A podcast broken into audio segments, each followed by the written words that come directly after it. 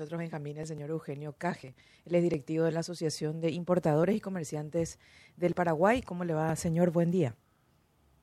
Muy buen día, Benjamín y Cintia. Aquí contento de estar con ustedes. Igualmente, señor. Gracias por su tiempo y por su gentileza de atendernos. Estábamos compartiendo este comunicado eh, hecho público por la Federación Paraguaya de MIPIMES y también por la Asociación de Importadores y Comerciantes del del Paraguay en torno a esta, bueno, eh, este, este, asunto que ya es de conocimiento público y tiene que ver con la intención de IPS de terciarizar un servicio de lavado y planchado por 67 millones de dólares, un contrato a 10 años. Le estamos haciendo el seguimiento, Eugenio, al tema porque eh, se presentó también una, un recurso de amparo al respecto con la intención de parar esto y también la posibilidad de que una vez que eh, llegue a manos de contrataciones públicas también se pare, pero los mecanismos en general del Estado son bastante lentos a la hora de reaccionar en torno a, temas así. Queremos saber cuál es la posición de ustedes y bueno, si es que van a accionar también igual que la Asociación de Jubilados del, del IPS en torno a esto, Eugenio.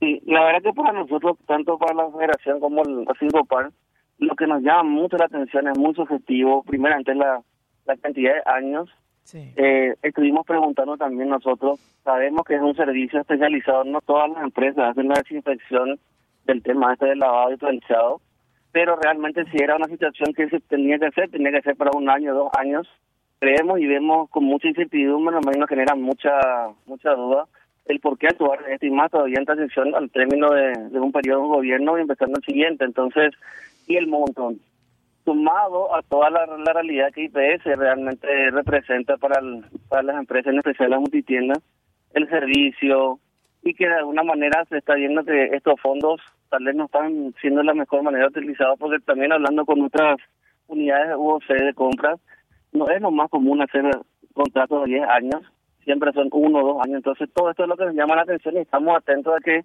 el consejero de la parte de empleadores también ah, lo estamos esperando y esta semana vamos a comunicarnos con él y ver si esto se puede realmente parar y ver de poner más luz del tema. ¿Cómo se llama el miembro del consejo que representa a los trabajadores, eh, Eugenio? Eh, tengo entendido que es el, el, abogado Doldán, no me acuerdo el apellido, ah. Doldán es el apellido señor. Y estamos esperando que él, obviamente, que nos representa, representa a los empleadores, él ponga, acerque, arme una mesa de trabajo con nosotros porque estamos preocupados eh, si bien el tema, este tema de compra es un tema muy técnico, los pliegos y bases condiciones son realmente temas muy puntuales, entonces, eh, si bien no queremos apoyarnos, tampoco queremos dejar de puntualizar nuestra preocupación y que realmente el que debería estar velando por, por esto que son los intereses de los empleadores puedan también eh, estar eh, a todos en relación a la, a la información correcta de por qué esto. Miguel Ángel Doldán, eh, Martínez, el, miembro del consejo que representa a los empleadores. A usted le hacen un pedido concreto y puntual a este señor para que informe acerca de las motivaciones o acerca de los elementos que evaluó para tomar esta decisión o apoyar esta decisión del consejo. Así mismo Porque si usted fija, parte de nuestro, nuestro llamado es la incertidumbre genera totalmente algo ensombrecido y hace que de repente nosotros dejemos de darle el el respeto y por sobre todo en el caso de él que debería estar cuidando estos intereses, nos genera muchas dudas e incertidumbre ahora su, su gestión. Es así. Pero hay, hay incluso, Eugenio, una cuestión previa, porque está bien ahondar en, en materia, en la materia que refiere a eh, las características técnicas, eh, los costos, los plazos, está todo bien. Pero hay una cuestión previa es por qué IPS si hoy brinda ese servicio, tercerizaría a un costo tan importante y por un plazo tan largo. Eh, lo previo es, che, pero explicarnos primero las razones de tercerizar un servicio que brinda con defectos seguramente, eso habrá que evaluar. Eh, hoy brinda el Instituto de Previsión Social. Esa es la primera respuesta que tienen que dar los consejeros. ¿Por qué ponen en debate una, una cuestión y ya descartan que ese servicio que hoy lo brinda siga brindando el instituto, que pueda ser mejorado, porque no, si ven dificultades, cuáles son las dificultades, son subsanables, no son subsanables. Hay un capítulo previo que ellos pasaron por alto y nadie, nosotros no, no, no, no sé por qué no, nos reclamamos con mucho énfasis la explicación de esto, Eugenio. Empleadores y empleados, ¿verdad? Así mismo.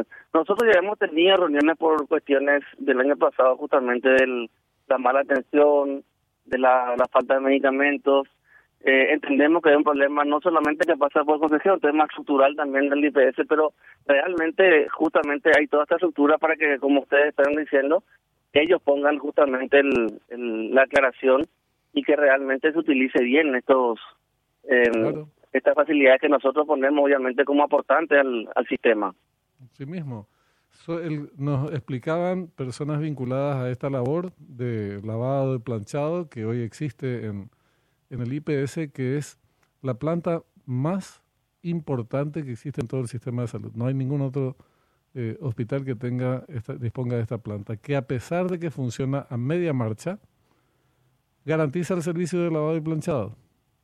Entonces, y a un costo, obviamente, infinitamente más bajo de lo que representaría eh, la concreción de este, de este llamado a licitación. Eso por un lado.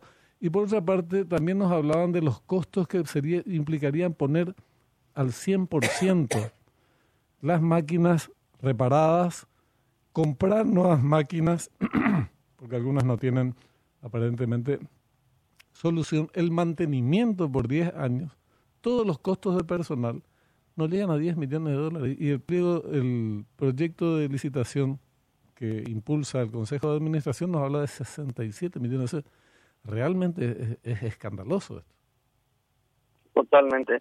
Por eso justamente nosotros decíamos, es como que todas estas acciones están generando que no haya por parte nuestra, que somos los usuarios, el respeto a las personas y a las instituciones que están manejando esto. Entonces, eh, tajantemente, obviamente, con este llamado nosotros sí esperamos que haya, se aclare, se haga un agradecimiento de toda esta situación y realmente se, utilice bien estos medios, porque aparte de todo esto que estamos viendo en San Municipio, realmente nosotros estamos muy, pero muy preocupados constantemente por los servicios, por la medicación, por todo lo que implica sacarle a un, a un empleado y también el, el cumplimiento por parte del, del empresario de del canon ¿verdad? mensual. Entonces, eh, eso es muy preocupante para nosotros. Seguro, seguro. Gracias, Eugenio, por tu tiempo y por atendernos. Vamos a darle seguimiento al tema. Muy amable. Muchas gracias, Cintia, y también y a la audiencia. Hasta luego, señor. Eugenio Caje, él es directivo de la Asociación de Importadores y Comerciantes del Paraguay, uno de los gremios que eh, suscribe este comunicado, la 5PAR, la Asociación de Importadores y Comerciantes del Paraguay y la Federación Paraguaya de MIPIMES. Y dice manifiesto de la Federación Paraguaya de MIPIMES y a 5PAR, algunos integrantes del Consejo Directivo del Instituto de Previsión Social, principalmente representantes del Poder Ejecutivo, entre paréntesis, cuando Juteman y el ministro Llamosa dicen, no, para nosotros nadie nos dijo que licitación lo que se cuestiona. Mm, mienten, descaradamente mienten porque se hizo eh, público.